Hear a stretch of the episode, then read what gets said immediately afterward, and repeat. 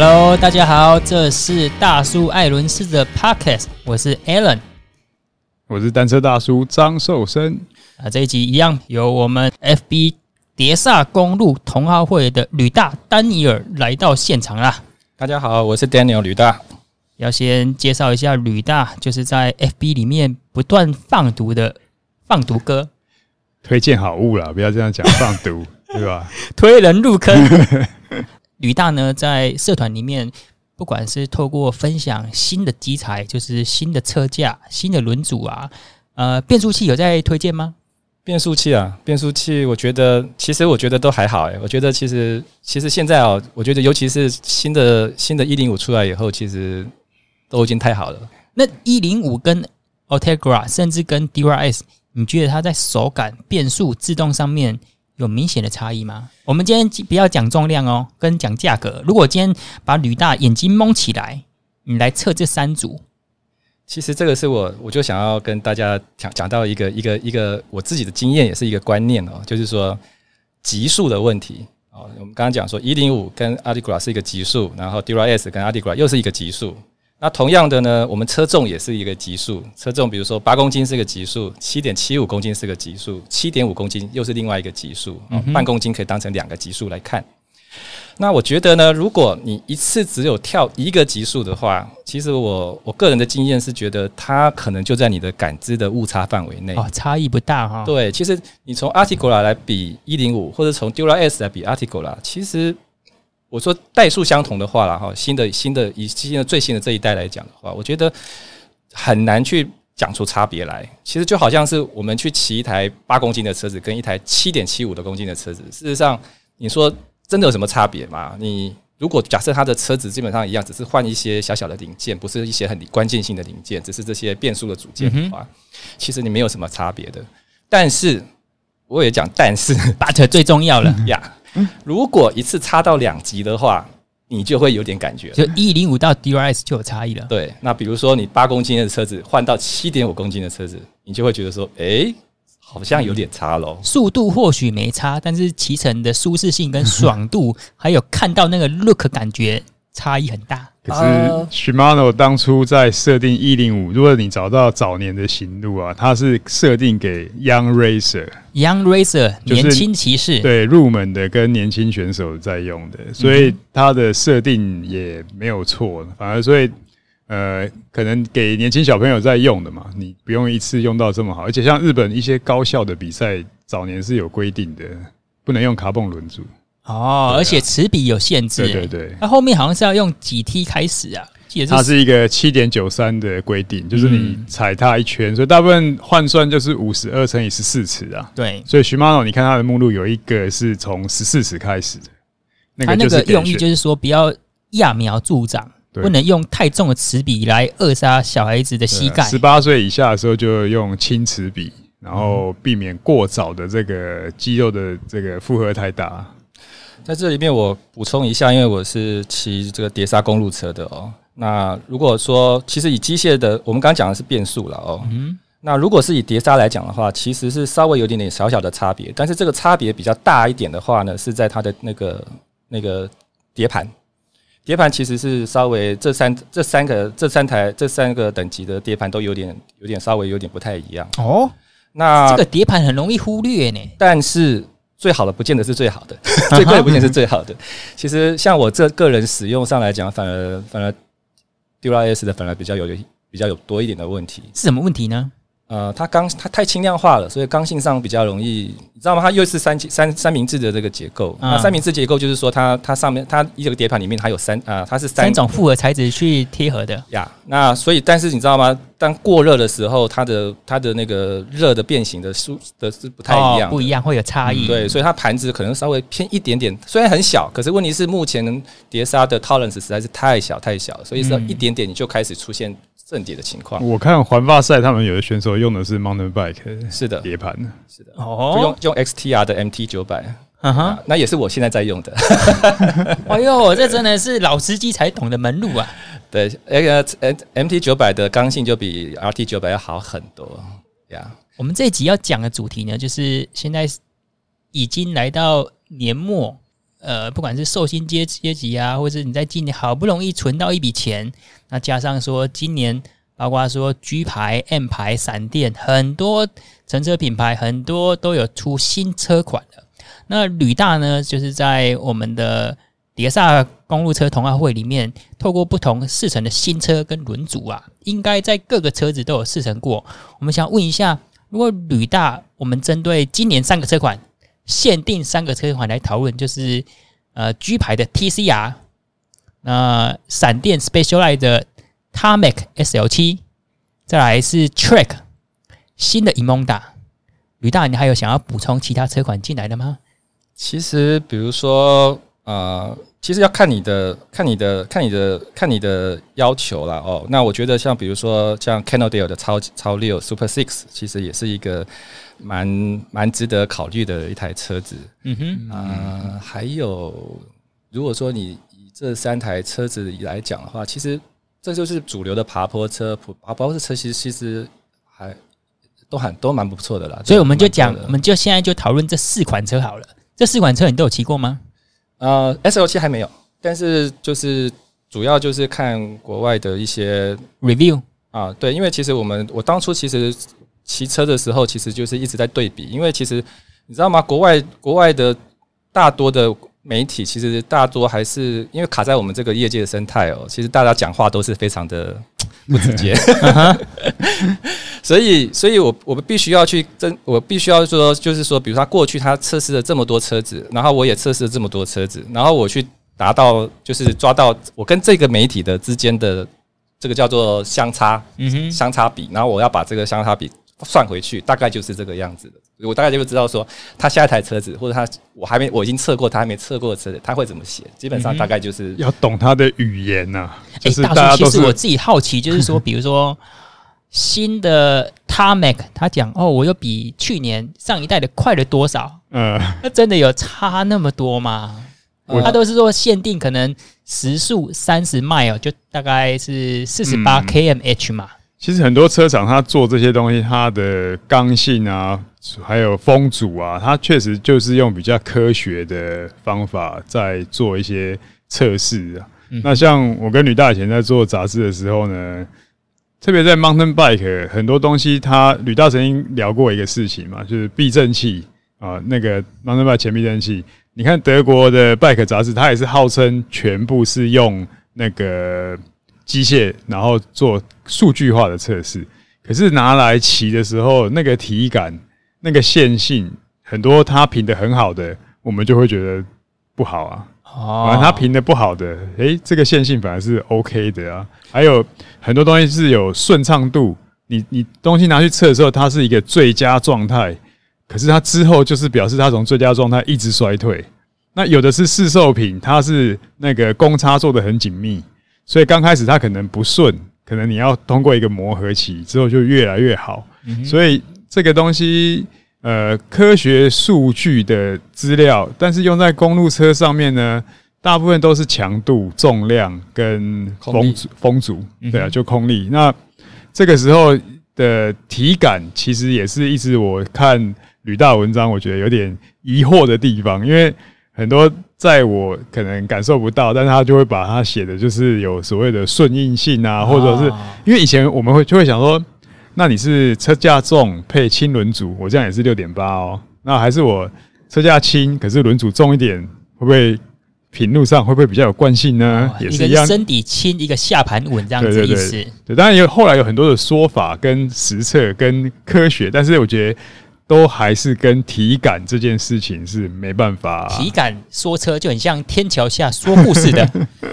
我觉得体感就是主观的，然后呢，数据数据其实包括说你比赛的成绩，或者是说你在 Strava 上面的数字。嗯哼，其实这个是客观的。那我觉得有些车子呢，它主观上非常非常的好，可是它客观上面永远就是没办法拉起来。那有些车子呢，你就觉得说主观上面也没怎么样，可是呢，客观上面又就一天到晚就会给你破皮啊所以其实不是没有这样的车子，当然也有车子就是说这两个东西兼有的，那这个就是每台车子不一样的地方。那这里面我还要特别特别的提到一点，其实是大家可能比较没有看到的一个盲点，就是说尺寸的问题。我以前我以前在测试 TCR 的时候，我一直觉得说，为什么我测试的感觉跟国外的一些像 Rode CC、像 Bike Radar 这些，为什么跟他们的测试的感觉不太一样？嗯、后来我觉得说，我发现了一点问题，他们测试的都是五十六以上的。哦，所以所谓的 M 或是 L 的车架是 X 呃，它是超过 超，它是 L L 以上的车架。哦，这多大？然后你知道吗？我们的车架的设计、车架制造上面有一个很大的 tricky 的东西，就是说，我们的前叉部并不是每一个尺寸配一个前叉。嗯哼。所以你会，他们通常就是说，一个车厂它在生产的时候呢，通常会有只有两三根前叉。然后呢，所以这尺寸有那么多尺寸，所以你你必须要去复合那个前叉。然后车子的车的车车直车感其实跟你的轴距很有关系。所以你看 TCR，TCR 在 M 以前的车子。全部轴距都不到九百八，九百七十几，所以骑起来就还是一个很灵活、很灵活的爬坡车。可是呢，它到 L 以后呢，都是九百九十几，嗯哼，甚至快要到一千。所以你知道吗？那那个是两两种完全不一样的车子，轴距越长，骑乘越稳定，是，然后甚至呢可以说越舒服。对，所以我就说，哎、欸，奇怪，为什么我骑 TCR 骑起来都是这么的、这么的灵活，这么的。刁钻，可是为什么在这个这些很有名的国外的媒体里面，为什么他们还讲说，哎，TCR 其实是一个很稳定，然后又很舒服的车子？后来我才发现说，啊，原来你去查它的几何，原来是这个样子。你必须要去看一个测试的时候，你必要需要去看说，哎，它这个测试的车手他的体重啊，它的强度啊，它的尺寸啊，是不是跟你 match？如果不是的话，其实也。不是说也说不准啊，我只能讲说这个其实差蛮多的，因为很多车子名字明明明是一样的车子，但是事实上你轴距一台九百七十五跟一台九百九十九的九十九百九十五的车子骑起来完全不一样。给你一把关公的那个青龙偃月刀，你也耍不起来了，大概就是这样的意思啊。小芝麻耍不了关刀的意思。然后我们知道说吕大测试很多车款，那自己手下也有一系列名车，所以我们。因为刚刚就讲到四个品牌嘛，那你四个品牌，我们在谈话性节目当中用横向比较，相对不容易把它分别分辨鉴别出来。我们就先来讨论，应该今年卖的最好在台湾啊，以台湾为例的话，应该还是 TCR 最热门嘛。是。那我九月份的时候看那个建大五岭杯啊，我看应该有超过三成以上都是 TCR 的天下。我们就先来聊 TCR。TCR，我觉得它是一台。啊、呃，我觉得就台，你知道，既然就是啊、呃，你去做一个东西，就是你的文，你的文化。嗯哼。那捷安特的文化其实就是不偏不倚，王道文化。四平八稳。呃，对，我觉得不是四平八稳。其实捷安特说真的，他也是非常创新吗、呃？也不，我就我不认为他很创新了哦。但是他其实是一个非常严谨，其实他非常非常讲究科学。其实他们里面的这一群工程师其实是。对于车子来讲，他们的确就是说，他们的不管在测试的测试的机具上面，在测试的理论上面，在在那个测试的假设的条件上面，嗯，我觉得他们其实是非常的非常的高水准，工程学基础了，用工程学的概念去做，他们不是用感觉去做，他们不是用对，并且他们比较不会吹，说的就是。就是不会说故事，比较不会说故事。那其他有不会涂装，要不对？涂装就更啊、呃，不会不会。最近这两年我觉得有进步很多。客他把这个空间留给客制化、啊，让你们自己去发挥。客制化那也只有高级车才有哎、欸。现在讲的当然是讲高级车啦，对吧？不会啊，其实它要电变以上才可以克制，嗯，对，高级的可。可是其实你知道吗？以前那个黑黑黑麻麻的都是只有十几万的、二十几万车的才有，现在五万就有了啊。那我觉得其实 TCR 的车子这个好，我觉得就是它就是四平八稳，所以我非常非常，我也蛮我也蛮推荐的，我也蛮推荐，就是说如果你是一个刚刚入门，或者是刚刚只是说入门完以后稍微要稍微要进阶一点点的车子的人，我觉得其实是是可以考虑 TCR，因为它的 CP 值实在是太好了，然后它的相对上它各方面的性能也非常非常的均衡。对，那你手上有 TCR 吗？我有一台，是哪一个款式呢？啊、呃，我是上一代的 S L，TCR S L。哎，讲到上一代啊，嗯、大叔我有去参加那次是 TCR 办的亚洲高峰会，嗯，办在武岭哦，对。然后他那一次 他们的 PPT 里面就有一页在讲说台湾的媒体就是用体感在骑车，就是在干掉某媒体，你知道吗？哦、那一位呃资深编辑他也已经离开了。哦，小因为受伤玻璃心离开了，没有啦，好像不是这个。他从那一代开始就，而且我觉得呃，G 牌他在创新部分，甚至说用科学造车这一点，他们蛮自豪的。他就横向比较哦，嗯、比如说 S 牌的，然后 Cervelo、嗯、BMC 那些的。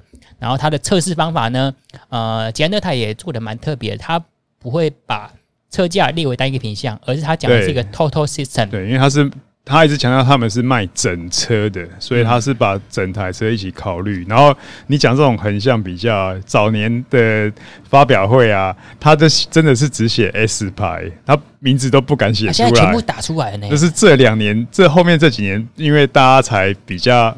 哦，原来可以这样做，所以我们就这样做。然后他讲的 total system 不只是车架哦，还包括坐管，嗯、还有轮组，啊、因为他现在轮组也都自己。我觉得接下来会不会说连三件套也包含在一起？因为龙头把手现在我们刚刚讲的那几个品牌都已经自由化了嘛？对啊，那四个品牌应该都已经自由化了。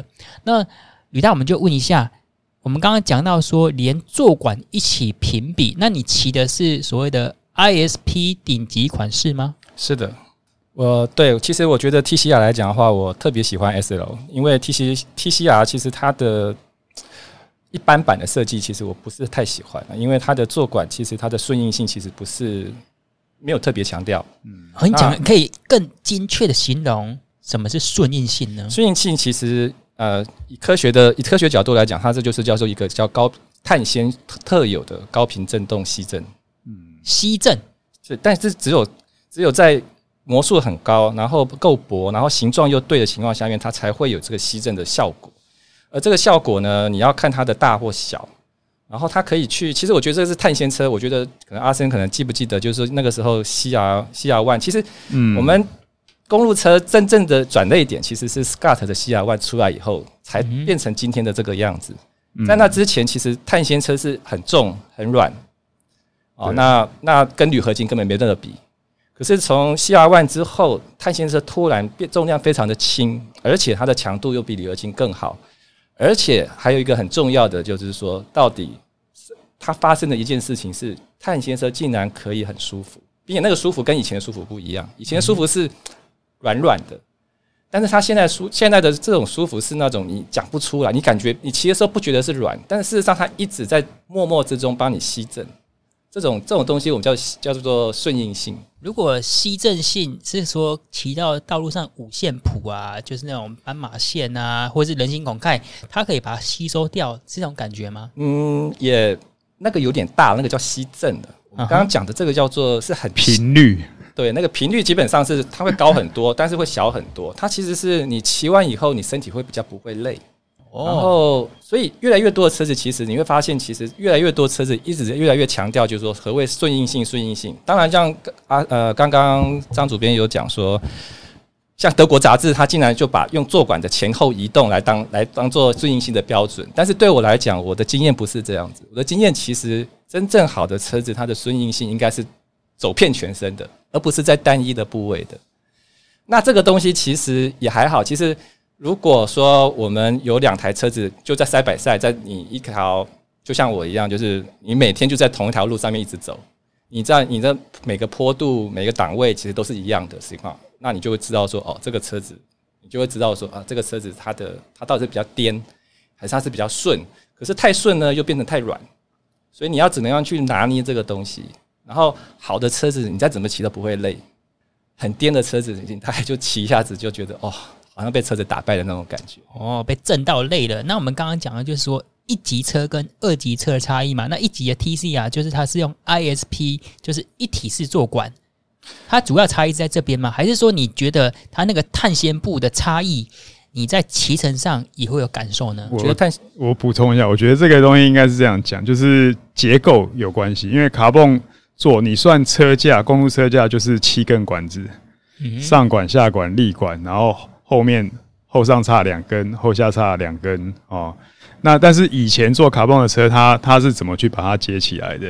然后从 Scott 他们之后的接法，其实前后三角的做法是有些不同的。那后来其实捷安特的接法也是从可以说是从五通，就是 BB 这边整个往后面是一个模组上去的，嗯、所以跟这个震动、跟结构、跟一些的改变，当然还有最主要的是卡蹦用的什么多少号数啦，用了多少什么，怎么样去把它的材质的差异，对，就是你怎么样做到更轻、更薄，又可以达到那个强度。当你这个东西很轻薄的时候，确实是有一些那种不一样的感觉。那 ISP 跟不是 ISP，我觉得我我自己是骑非 ISP 的，嗯、因为我觉得方便啊，出国的时候好带。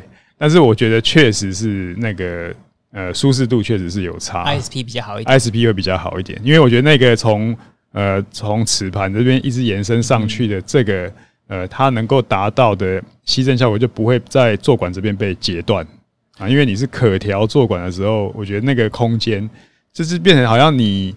你这种杠杆的概念一样啊，你变短的时候，那个敲动地面的任何反馈，那刚刚讲这个，呃，好像听起来有点很神啊。如果我们用声音来讲的话，这个高频就有点像我们录音耳机所谓的底噪，嗯哼，那底噪高或者那个品质就不好嘛。那我觉得好的东西就是高频的程这个程度的吸震感觉会比较明显，对啊。我补充一下哦，其实碳纤其实给跑车车架的影响其实是很大的。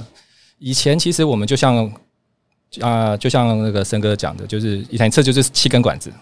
但是呢，我刚刚听到大叔讲七根管子，我就觉得七根管子卖好贵啊。但是碳纤的过制成完以后呢，其实它已经可以把这些管子，其实你比较一些比较弱的一些比较弱的车厂，他们还是七根管子。但是呢，一些比较强的车厂，他们已经可以把很多管子合在一起了。所以变成就是说，以前我们是在算管子，可是现在就是说，你可以把下管，其实就像我有一些，我觉得我评价很高一些车子，它把头管、下管、V B 一直到五通，一直到后面，整个整个这个这这这一整串这样连起来，然后你那个感觉，你所有不管是力量也好、顺应性也好、操控感也好，所有东西其实它是在一起的。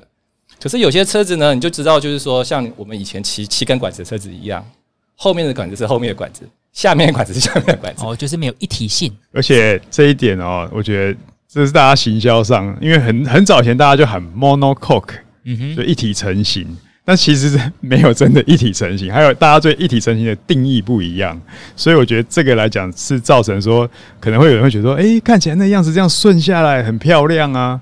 其实早年的车确实它是还是分开做，后面再加工的。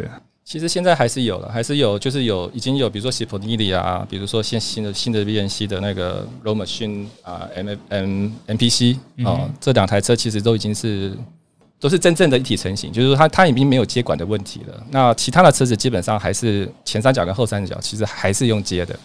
那只是说怎么去接接的好不好？但我不认为就是说一体成型跟接管它就是会有。很大的性能上的差异没有的，我觉得对接管接的好也是会很厉害的。是，是。然后 TCR 其实 TCR 它本身的设计就是说，它当初为了要做一个，其实我还记得森哥好像啊，不，不能跟那个跟你没有关系，跟你没有关系。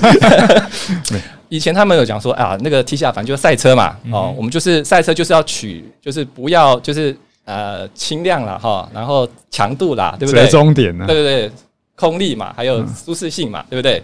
赛车管什么管什么那个，我那个要舒适的，我就丢给那个 Defy 哎去做就好了。所以 TCR 当初是不太考虑不太考虑顺应性这些问题。所以你看 TCR 的那个它的坐管其实又细，然后又是泪滴型的，而且它的泪滴的那个尖角是在后面，所以这个就导导致它的这个坐感哦，它其实完全刚刚硬到不行，不能够用。所以其实我在森哥那台 TCR 也我也骑过嘛，就是然后我包括我现在去骑。新的 TCR，因为我朋友其实我都还介绍，我还是介绍我朋友在玩骑 TCR 了，因为我觉得 TCR 还是一个很均衡的，只是说如果你要用一级车的那种很挑剔、吹毛求疵的、很极致的这种角度来看的话，那的确 TCR 在坐管这方面的刚性太过了，所以你会去一直去吐吐吐吐吐你的屁股，或是吐你的，其实你的后背就是这样来的。那 ISP 你也去注意看哦，你去 ISP 它后面其实是有点，其实它已经把它拿掉了。它不只是说它已经没有没有没有好几层，没有好几个好几个那个结构在一起锁在一起，而且它而且它是把它后面那个形状是完全不一样，它让那个坐管其实是有有弹性的。那这个弹性比较大的更大的极端，比如说像上一代的 eModa 是这样子的做法。那比如说最近当然很流行的哦，这几年特别流行的像 D 型的坐管啊，也是有这样子的，有就是也是朝这个方向在做做做修正的。因为其实去修正坐管是最容易达到顺应性的要求，但是相对上来讲也是最最节省的方法。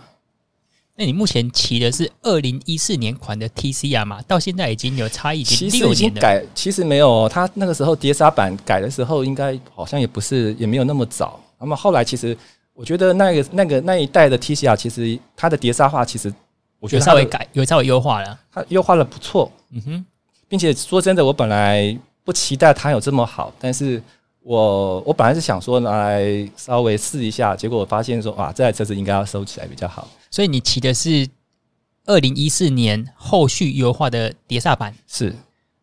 那它跟今年的改款有什么差异吗？不一样哦。呃，捷安呃捷安特它其实在它其实它的碳纤的生产的技术上面，它其实是有有有换一个代，换一整个代。那新的这一代，它的碳纤的密度跟薄呃厚度，它其实是有做调整，密度比较高，然后。薄度比较薄，所以它其实骑起来，然后再加上它管型的调整，它其实骑起来是比较硬调。这个跟你刚刚所讲的这几台其他三台车子是一样的。其实你会发现今年有一个趋势哦，就是这个叫做“天下分久必合，合久必分”。然后以前呢我们叫 Toyota 的车子，你知道吗？就是今年是圆的，下一次就是方的，方下次就是圆的，类似这样子。你看，像上一代的 Emonda，上一代的 SL 六。好，他们然后甚至是上这一代的 Addict，嗯哼，啊，他们其实就有去，他们有一个，他们有一个方向是，他们想要把赛车这个事情做得平民化，就是说我平常的人身体强度不够的人，我都可以骑得很快乐，哦，都可以去骑，不会被被不会，我像我们刚刚讲的会被车子打败那种感觉。你讲的是操控，让它更容易入门，就是操控，应该说是顺应性。但是它的价位是不亲民的，是是是是是。呃，我们先先不要讲价位，我们先讲车子嘛。因为价位这个东西，就是说有些人觉得就六万块太贵，但有些人觉得二十万太便宜。嗯哼，那这个这个东西我们没办法去评断。但是我还是刚刚提到，就是说预算一定是你一个最先最先决的条件，你千万不要去做超过你。财力可以的，因为单车这种东西，说真的，现在都很成熟了。嗯哼，哦，你不需要去追什么特别好或什么，你只要你在你财力财力的有限的范围内，其实都已经很好了。像我们刚刚讲的，一零五跟 DRS 到底有差多少？嗯哼，对，其实没有那么多的。哦，那你只要在你的财力范围内，你去选车，然后主要是说，你选了车以后，它是不是适合你的？适合你？那比如说像像鸡排，现在 TCR 它现在每机每一台都是配无内胎。那无内胎其实就有很大的调整空间，它可以去调整你的顺应性。对，我觉得这个是一个透过胎压去调整。对对，因为它不不用不用再去怕蛇咬的问题。那当然就是说，如果用胎压去调整顺应性是最后的一个方法，因为胎调整胎压其实它的副作用最大。嗯哦，但是如果就是说你没有办法嘛，你知道吗？就是预算限制的话，那我觉得胎压可能就是。调整用用用胎压去调整，这个是是一个是一个不错的方法，很快的又又很快又很简单的方法。那今年 TCR 再出新款，你没有想要说再收一辆吗？哦、呃，其实我有测，呃，那个时候试车的时候我们有去试，然后我朋友也有买，然后因为我其实我还是蛮推荐那些，如果你是刚刚入门还是什么，我还是 TCR 还是我觉得是一个非常好的基础，不管以后你要不要再继续骑 TCR，但是 TCR 是一个。我刚刚讲就是捷安特的一个文化，就是王道的精神，就是说它什么东西都没有特别，但是什么东西都差不多，就刚刚很均衡，非常非常均衡的一台车子。所以我觉得 TCR 很不错，但是我觉得以我个人来讲，因为我车子比较多，所以你说要更空力的，你要更强的，你要更刁钻的，你要更什么的，我都有。嗯，所以对我来讲，我反而相反的，我对 TCR 的期待是像上一代那种，你知道吗？它是很均衡的，很 balance 那种。我觉得上代的 ISP 其实虽然说它的技、它的、它的一些技术上的层次不是很高，但是我觉得它的整个的平平衡性，我觉得非常的好，所以我后来还是比较，我后来是留着留着这一台，并不是没有考虑把它再升级上去。好，那我们 TCR 的话题已经讲太多了，我们现在就聊下一个品牌。啊，我们刚刚讲到哦，就是说上一个世代了哈，就是。去年、前年以前哦，上一个世代的车子，你会发现，就是他们就是想要把这些比较好的车，就是这些赛车平民化，就让更多人可以去享用它，而不会，而不会被车子打败。哦，只有选手才能够驾驭的感觉。但是呢，天下必天下分久必合，合久必分。你会发现这一代又发又回来了。他会发现说啊，这个车子选手又嫌，就是说可能太。会不会有点动作太多了，有点太舒服了？Uh. 所以你会发现，其实像这一代的 SL 七，像这一代的影龙达，其实他们都已经往后面，就是再往更硬、更空力的方向去做。所以他们的其实他们的车感其实比之前来讲会更更操控感更敏锐、更利落，是吧？更利落，对，对就是更更赛车一点啊，更赛车就是说、uh sporty，对，更 sporty 一点。那相对上来讲，当然就是说骑起来可能就会比较。比较硬一点，硬调一点，我们叫叫硬调啦。嗯、我们不能讲说叫颠，因为其实他们其实，我觉得其实现在的车子说要真的要做到很颠也不容易了，因为他们其实基本上都还是可以看到他们在顺应性上面一些设计，他们不会抛弃的。顺应性的其实一些设计，你可以其实它现在其实是一个很重要的学问。对，那在这里面其实，比如说如果你想要最高的顺应性，你可能可以去考虑，可以去试骑一下那个超六，超六其实。那个顺应性就可能是是最最舒服的车子，但是相对上来讲，烧六也是最感觉最最没有那种 战斗力的？其实还好，你知道吗？今年的环西也是拿了好几个山头的 冠军啊。对，所以所以我我上次有讲，就是说，嗯，对选手来讲，其实越强的选手，器材的差别对他们越小，嗯，但是越对我们这种越平越越不 pro 的越平民的人来讲，其实器材影响会越大。那像对我来讲，您刚刚讲这几台车子啊，我觉得其实就是在我那个你知道，你骑了几百次，已经也闭着眼睛都可以骑的路上面，其实他们的差别是很大的。所以，如果闭着眼睛骑这四台车，你可以骑出差异的。可以，每台车子其实，我觉得登山车跟跑车的差别在于，登山车其实是一个很巨观的世界，而跑车是一个非常非常微观的世界。跑车其实。不要说顺应性的啊，任何的强度，你的 balance，你的、你的、你的龙头的零点五公分，一点点的高度差别，你的坐垫的不一样，或是坐垫的位置，其实一点点就差太远了。我们刚刚讲到你试乘的话，你是包括说轮在试乘同一个车架，呃，不同的车架，你是会用同一轮组、同一款坐垫这样子的搭配吗？来真正试出这个车架它的调性？呃。我目前坐垫都是一样的，那当然就是说轮组会有时候会换来换去，但是基本上你要看呐、啊，如果是我两年前的话，我跟你讲说它是混在一起的，但是以我现在来讲的话，基本上我已经我觉得我应该可以，我已经可以感觉知道，我也可以知道说这个是轮组的事情，这个是轮胎的事情，这个是我甚至可以告诉你说这是下管的事情，这个是后叉的事情了。我不是我不是说只有车架而已，而是我可以告诉你是每一个哪一个部分的问题。但是，那你在骑乘的时候，敏锐度、鉴别度有这么高吗？可以像吕大骑出说，刚刚这四台车子，眼睛闭着、眼睛蒙着，都可以骑出差异吗？因为我试车的历史很长，有人曾经有朋友问我说：“你到底到底试过多少台车？”我从一九九六就做杂志，然后而且都以公路车为主，我真的试过的车应该有上千台，超过，而且都是各品牌有档次的，有型号 OK 的。那但是当然，我们测试的都是杂志，然后拍照，然后很多的条件跟情况有时候会没办法没办法一致嘛，因为你轮组可能会换，那厂商来什么就是什么。嗯哼。所以我大概我自评的话，我自己评，我觉得我是试得出来，但是我会觉得更多的感受是在几何，因为早年的时候，我觉得大家做这个几何的差异会有一些比较大。那其实到现在还是有一些，但是其实摸清楚之后，它从几何角度反映出来的这个调性，其实就会有一点影响。那但是到后面来讲，其实卡蹦的程度，我觉得是大家越来越接近。那所以越来越接近的时候，当然到后面，因为杂志也没有人看了，所以就，所以我我在试的时候就呃也比较，比如说我我。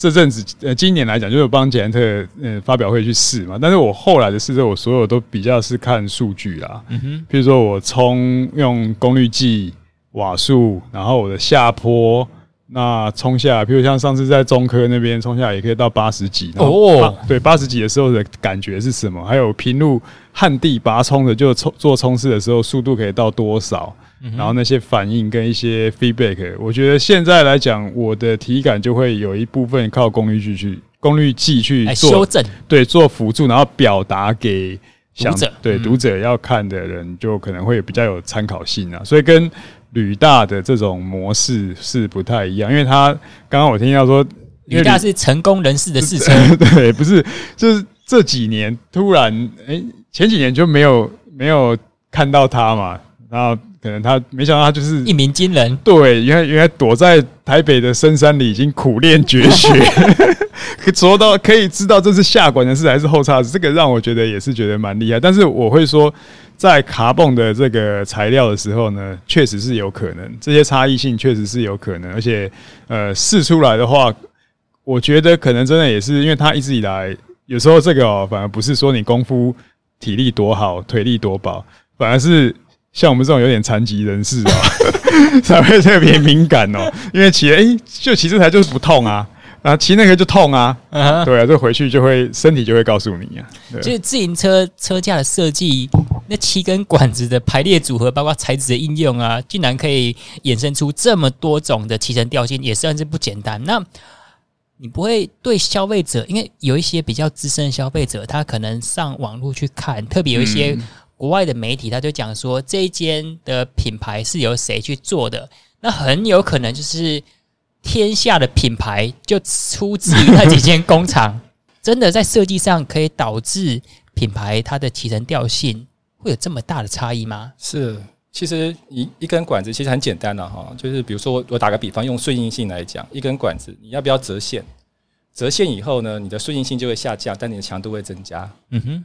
然后你的管子你要不要？你的管子要不要？后面要不要？你的那个你到底是要的是？其实你知道吗？厂商通常或者是外国外的杂志通常会告诉你一个刚性，可是事实上我们的刚性跟扭向刚性其实有六种刚性，所以因为你的方向不一样，再加上有扭的，一个是一个是有很多方向的，还要再加上扭的，所以都不一样。然后你你要的你需要的时候也是不一样。扭向的是你在抽车的时候，嗯。你侧向的时候是你在弯，你在压车的时候。那你但是讲回来啊、呃，我刚刚有提到，就是我们刚我我我提醒一下，就是说，事实上哦，如果是爬坡车来讲，说真的哦，上坡的话哦，其实你的感觉比较重要。嗯哼，哦，我的意思是说，其实现在大家差别并不大啦。哦，我是说，大家其实车子都已经做的蛮轻的，然后强度也有一定的程度。那上坡的时候，其实我觉得相反的，就是说你的轮组。然后还有你自己本身踩踏的这个技巧哦，这些东西反而比这个车子要重要很多哦。那我觉得车子展现出来更大的差别是在它的平路跟下坡。平路的时候，你的空力到底，尤其是轮，其实轮组轮组影响也非常的大。那我觉得，我就我觉得比例上来讲的话，轮组可能是要占三成到四成，很高很高。所以不一样轮组会让一台车子会有完全不一样的调性哦。那另外呢，就是下坡的时候，那更是更是完完全全的不一样。你的车子的重心是不是能够在那个轨道上面？然后你的刚性是不是 hold 得好？因为我们看到一些，尤其是爬坡车，空力车还好一点。爬坡车有的车子为了太轻了，所以它可能会有一些地方可能刚性不够。刚性不够，你在大转弯的时候转得很快的时候，其实它的前轮跟后轮有时候会偏掉，会飘啊，会飘。那好车的时候，就是你就好像在一个轨道上面，你再怎么你即使有操作上面的误差，它都会还是在在同一个轨道上面滑过去。吕丹，那你有在用功率计吗？我没有用功率计，我用心跳表，因为我个人并没有追求，因为我也年纪很大了啦，嗯、所以我也并没有去追求速度，还有就是说那个，但是我我很我很在意我的心跳，我的心跳到底在什么地方，然后我必须可以可以，嗯、然后我今天是要。安全运动的概念也不一定啦。有时候，有时候你知道，心情来的时候，你可能就是说，你我要我要不要破 PR？那我破 PR 的时候，我就必须要把我的心跳拉到一个程度以上。我现在想到说，大叔，你有去过参观那间车店？它在中部也算是指标型车店之一。嗯，那那间车店很特别，就是它有摆了一个。哦，算是可以测量车架的刚性跟扭转刚性这些的，嗯，就是透过车架的这些实验数据，嗯，来帮消费者，比如说，哎，大叔，你说你接下来要去骑西进五岭，那你设定多少？哦，你就是要爬坡嘛，对不对？他就说，哎，你可能现在体重六十五，我帮你隔空抓药这样子。我就说，哦，你要用 B 牌的，然后配成 A 牌的轮组，那再配配什么短曲柄之类的啊？嗯，你相信这样子的理论跟说法吗？我觉得他那个方法我也有去看过，那我觉得理论上也有一些算是有一个基础，但是呢，呃，数据量会比较简化去简化去分，譬如他呃就测主要是测呃侧向的刚性，然后再加上那个强度嘛。那简单讲就是你把这两个参数，你只有两个参数，你就画出四个象限，所以有的有的车子有可能是你。它的刚性很好，可是它的体感可能很软。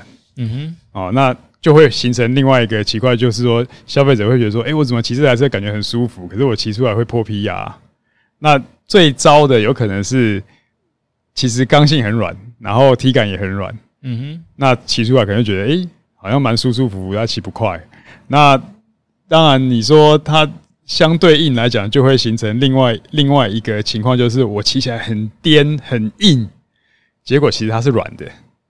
那这种情况也是一种情况，所以大概就用这样四种方向。但呃，第四种就是说骑起来又硬，车子也真的硬。嗯，那再去匹配。那当然，这个黄老板他也是有他的这个基础跟一些研究，我觉得。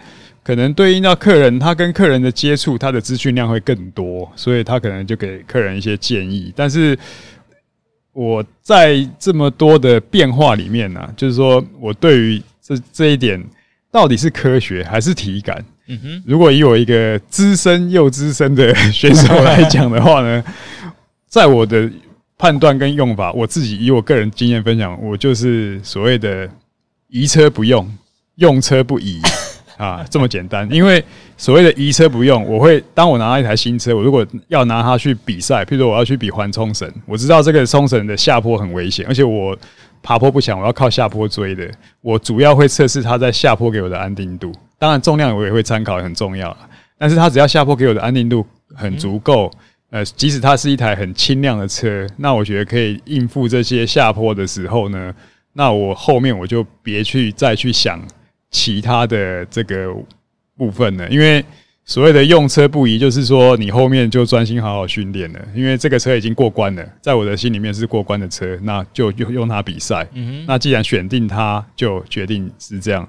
那我记得有一年，然后我还跟人特别借了 Lightweight 的轮组。哦，对，我想说神轮啊，对对对，德国神轮。对，然后可是这个 Lightweight 轮组呢，又因为前代的轮组不是胖胖框，不是配胖胎的那一种，我接到是旧的，是比较窄的。来位都没有什么改，来位都是有有后 shape，后来有二十四的，所以就是可以装把胎给撑宽的这一种。那窄的这一种呢，确实呃上坡的这种刚性跟轻快是很棒，可是问题是下坡的操控是我。在冲绳，对，用用到我变我我不太敢发挥我强大的下坡能力，所以会变成说，所以我后来就更坚信说，我如果以后参加比赛，我选车，我大概会在比赛前三个月就把车子的器材搞定，然后我之后这三个月关键训练，我就呃专心的训练，只爱它，不能碰其他的车。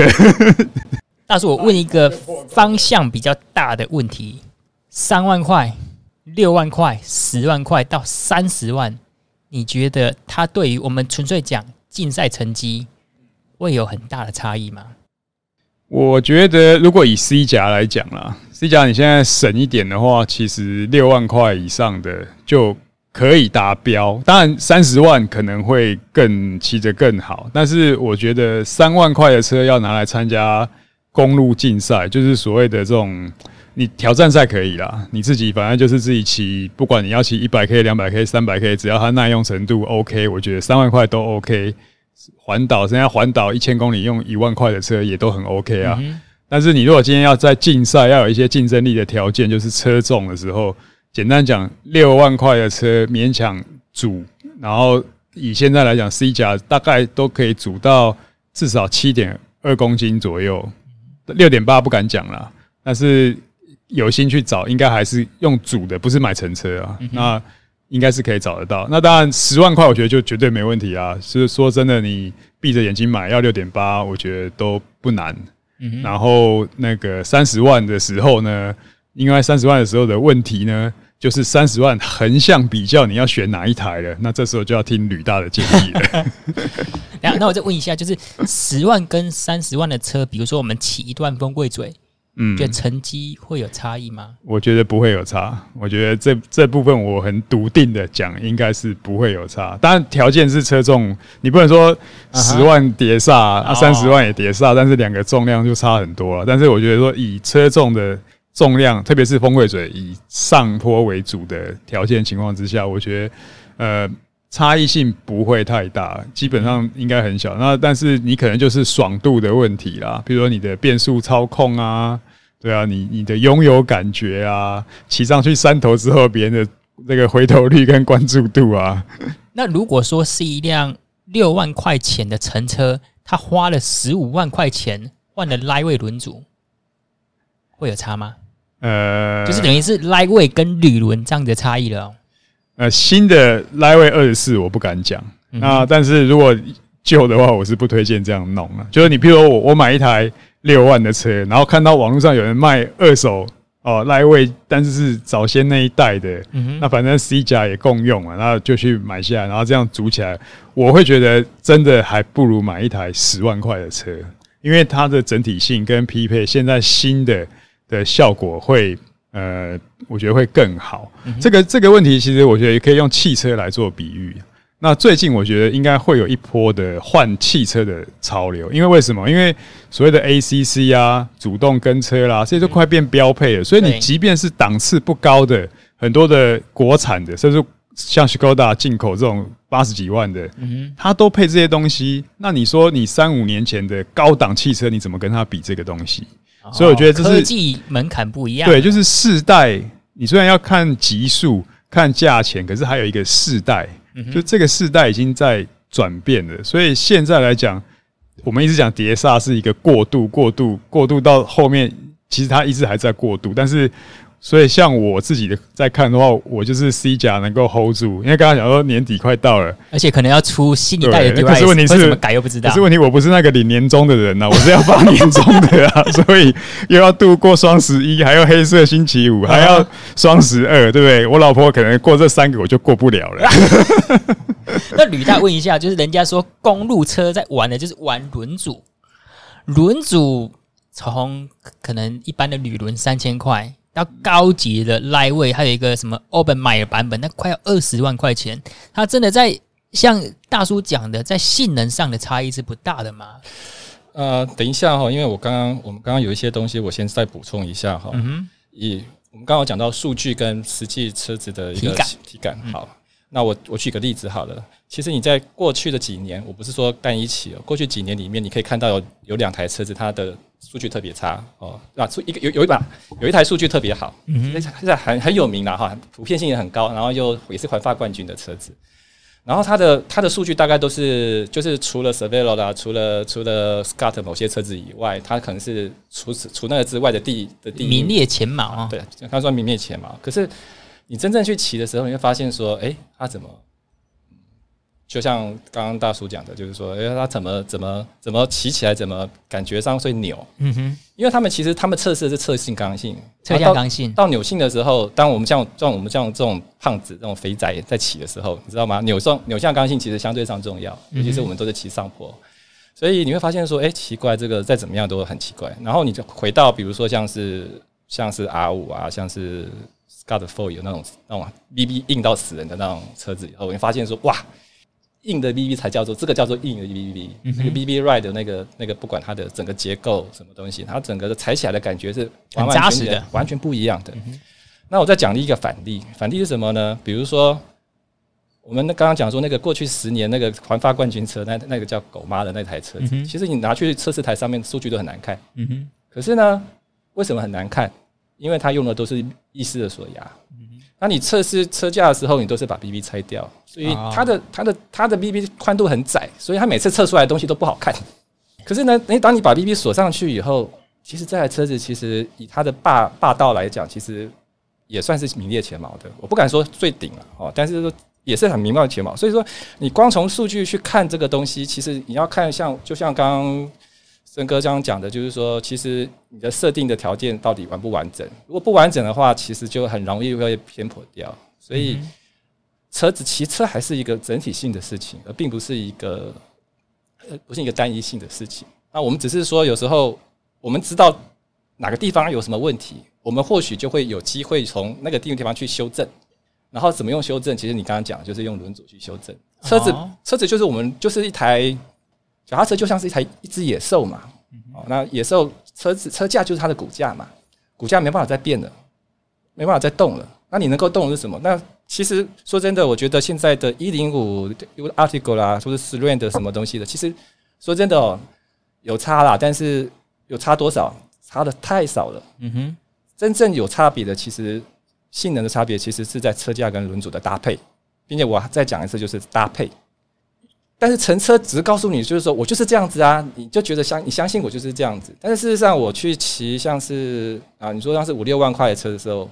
我心里面就会觉得，就是说，哎，这个如果依这个路线跟你的体重，你如果去搭哪一个轮子的话，你会有什么样的感觉？因为轮子的影响会很大。你到底是爬坡轮，你是全能的轮，还是你是下你是空力的轮？其实影响都很大。然后轮子它本身有适应，有有顺应性。那像您刚刚讲的那个呃神轮哦，因为它太窄了，变它是 V 型框，所以它的空力上面的确是比较弱一点点。然后就是说，然后它的它太直了。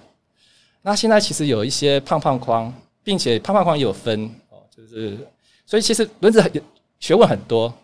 你知道，因为车架不能够变嘛，轮子可以变嘛，所以我们我们就像那个森哥讲的，我们先固定好，我就是爱这个车架的。我爱了这个车架以后，然后我再第二个是我要选择，呃，我现在到底是骑的是什么路？我大多时候是要骑什么路线？然后我再来去选择我要用什么样的轮子。嗯哼。选完轮子以后呢，我们再去决定说我用什么轮胎跟胎压，这样子就是差不多了。可是你刚刚讲回来，其实我说真的，我们现在的人其实已经非常幸福了。什么叫非常幸福？其实我们现在五万块的车子、六万块的车子，我相信都比当年阿姆斯壮拿环法冠军的车子好太多了。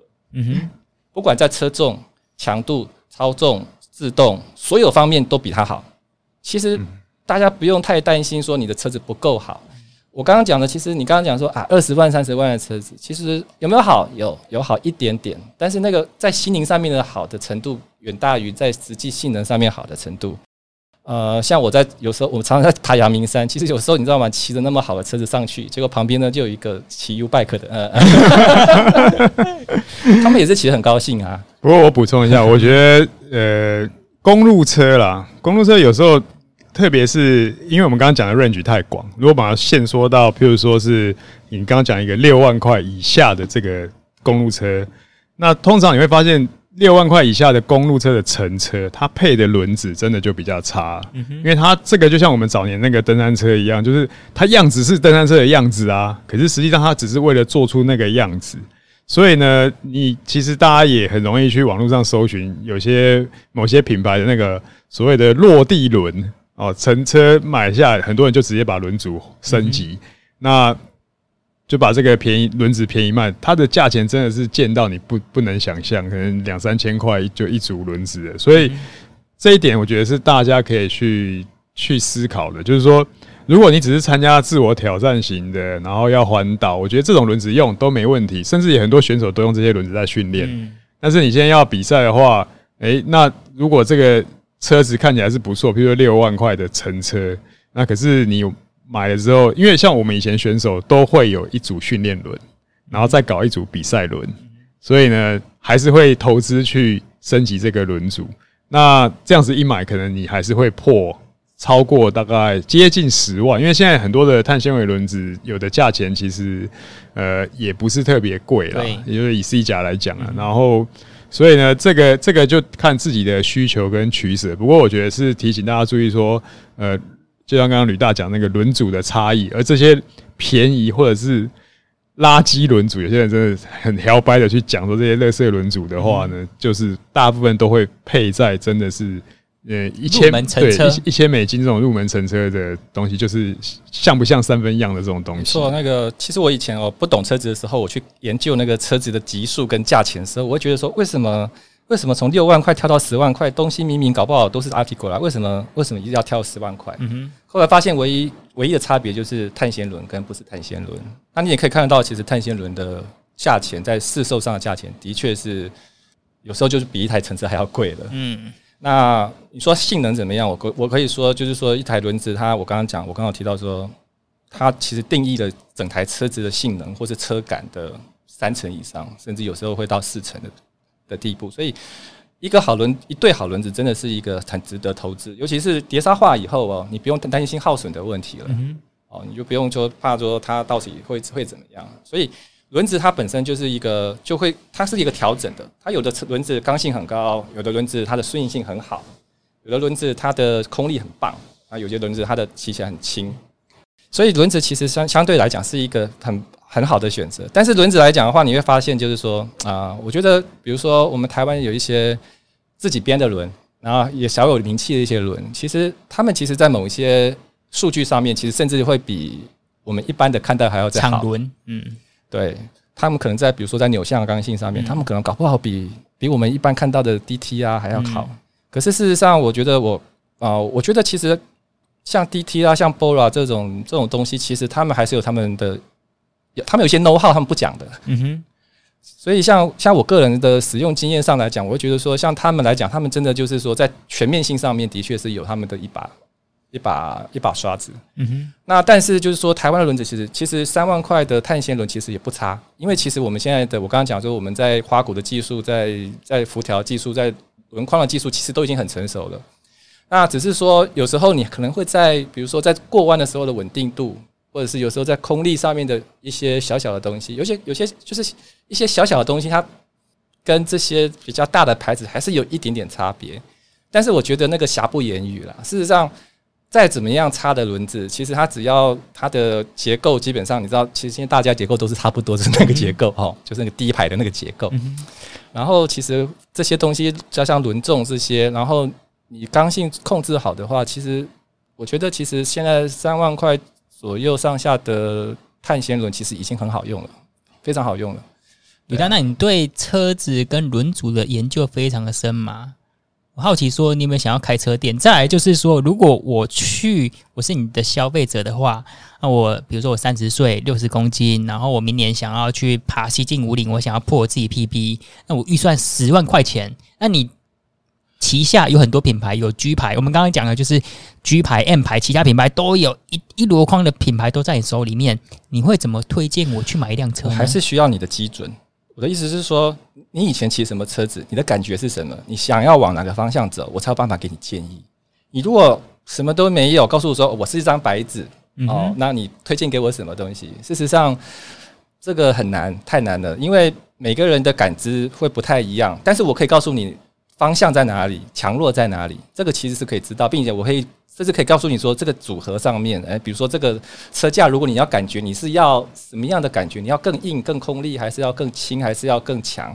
这个东西我们都可以，这些综合起来就告诉你说啊，这个就是大概是这个轮子，或者说这个东西，你要怎么去搭这个东西？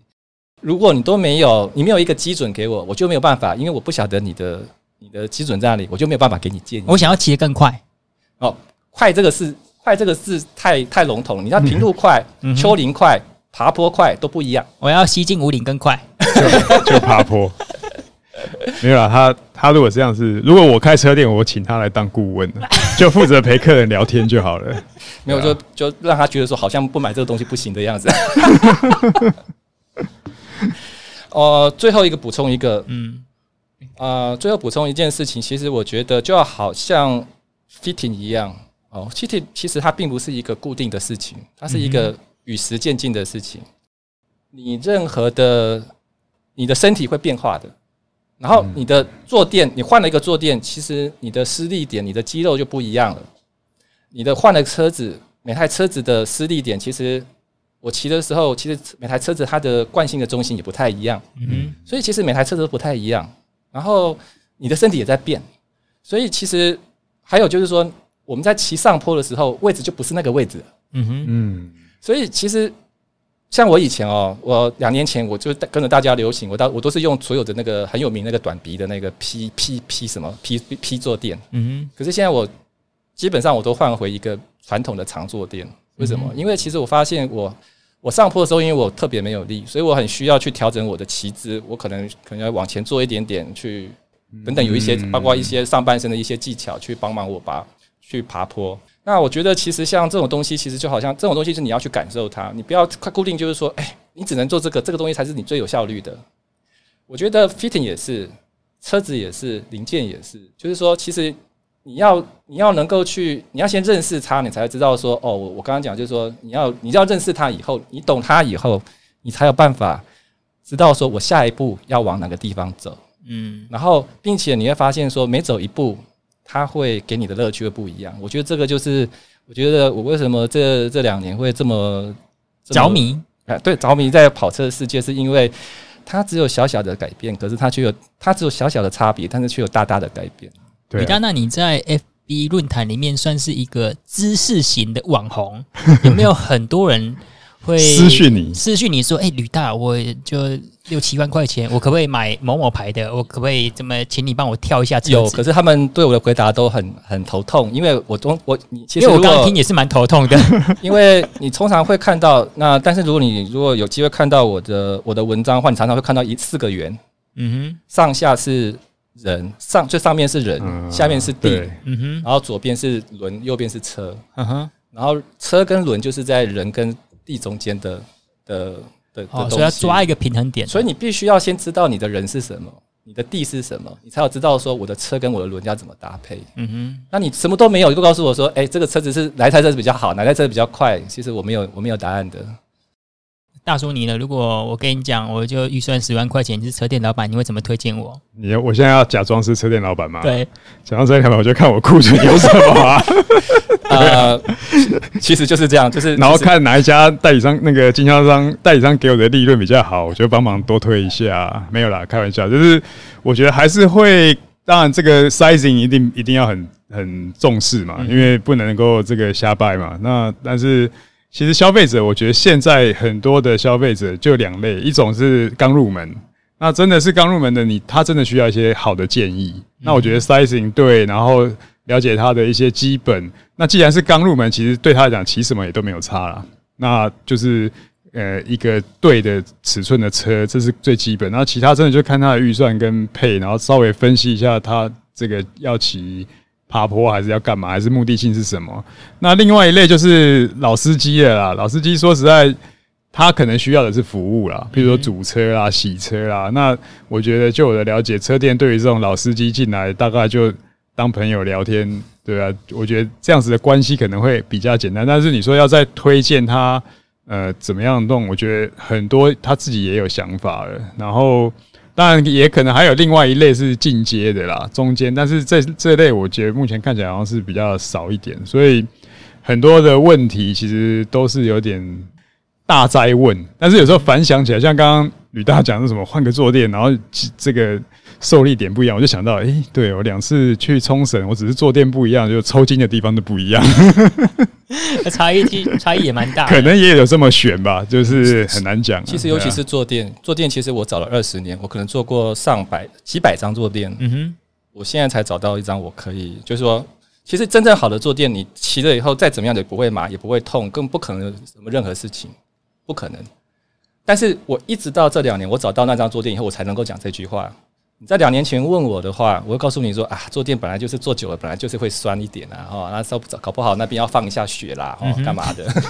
天哪，你你找老婆都没找那么久，你找个坐垫找那么久？是，但是找车子也是一样啦，哦，就是说，但是我说那那是一个动态的过程，动态的过程。所以我那个时候刚开始骑车的时候，其实我会去找一台特别顺应性特别高，像我那个时候一开始骑的时候是那个 Cannondale 的 Synapse 那台车子，就是你现在我现在回去骑太软了。软趴趴跟 noodle 一样。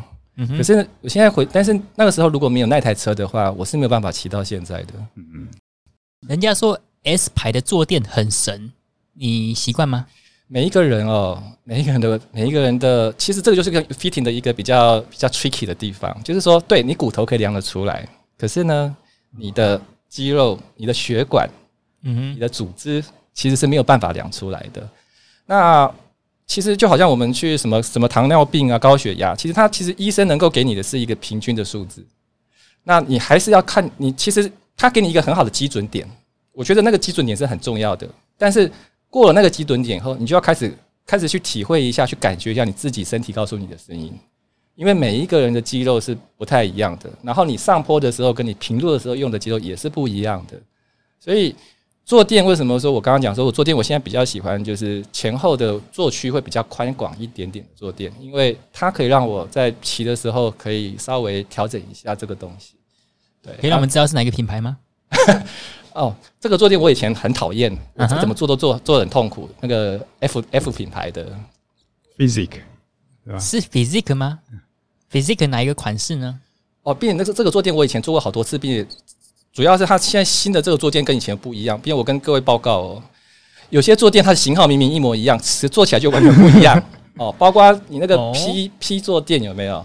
换的换代工厂，它的 它的工厂版、工厂赛车版跟它的 Expert 版就完全不一样的坐感。嗯哼。那我刚刚讲的，像我那 F 台 F 牌的 A 坐垫，嗯哼，它也是，它三它四个型号，我坐过四个型号，四个型号完全不一样。你讲它的四个型号是它的等级，比如说碳纤，呃，不止，它它它有它有零零，它有 R one，它有那个没有勾的，中间是那个的。因为我跟你讲，四四个坐垫完全坐起来完全不一样，它的型号是一样，然后远远看的形状是一样，但是做起来完全都不一样。那我跟你讲，就是说你只要做不一样，你的你的肌肉的用的用的方法就不一样。我倒是觉得，对啊，那时候看大家都换短鼻坐垫，我想哇，这些长鼻坐垫都要被淘汰了。这样今天这样听起来，觉得哎、欸，好像还是 OK 的。不过我觉得短鼻坐垫就是主要是我们选手在想要把那个座位往前，因为它有一个呃 BB 后面五公呃五公分的一个限制嘛。那身材高的可以达到，现在有放宽一点，可以到 BB 的，就是切线。也就是你坐垫可以往尽量往前打，但是因为你长鼻的时候，你很快的话，你主要坐的位置反而是变得是太后面了。嗯，所以大概是短鼻坐垫，感觉上这几年有比较流行啊。呃，其实我短鼻坐垫，其实我大概也有名的，大概都已经都已经做过了啦，嗯、就是 P 牌的也好啦，然后 M 牌的也好啦，然后包括新的那个 C 牌的也好，嗯、其实其实。我觉得坐垫很重要啦，坐垫其实真的是真的就是你只要找到那个坐垫，你的 the one 哦，一辈子一辈子就是它了。嗯哼，对，所以我还是是建议，就是说坐垫你千万不要勉强自己。如果说哎、欸、你觉得有点勉强的话，我会建议你说，只要只要所以多尝试一些新的。对，投资投资轮组之前，先投资坐垫。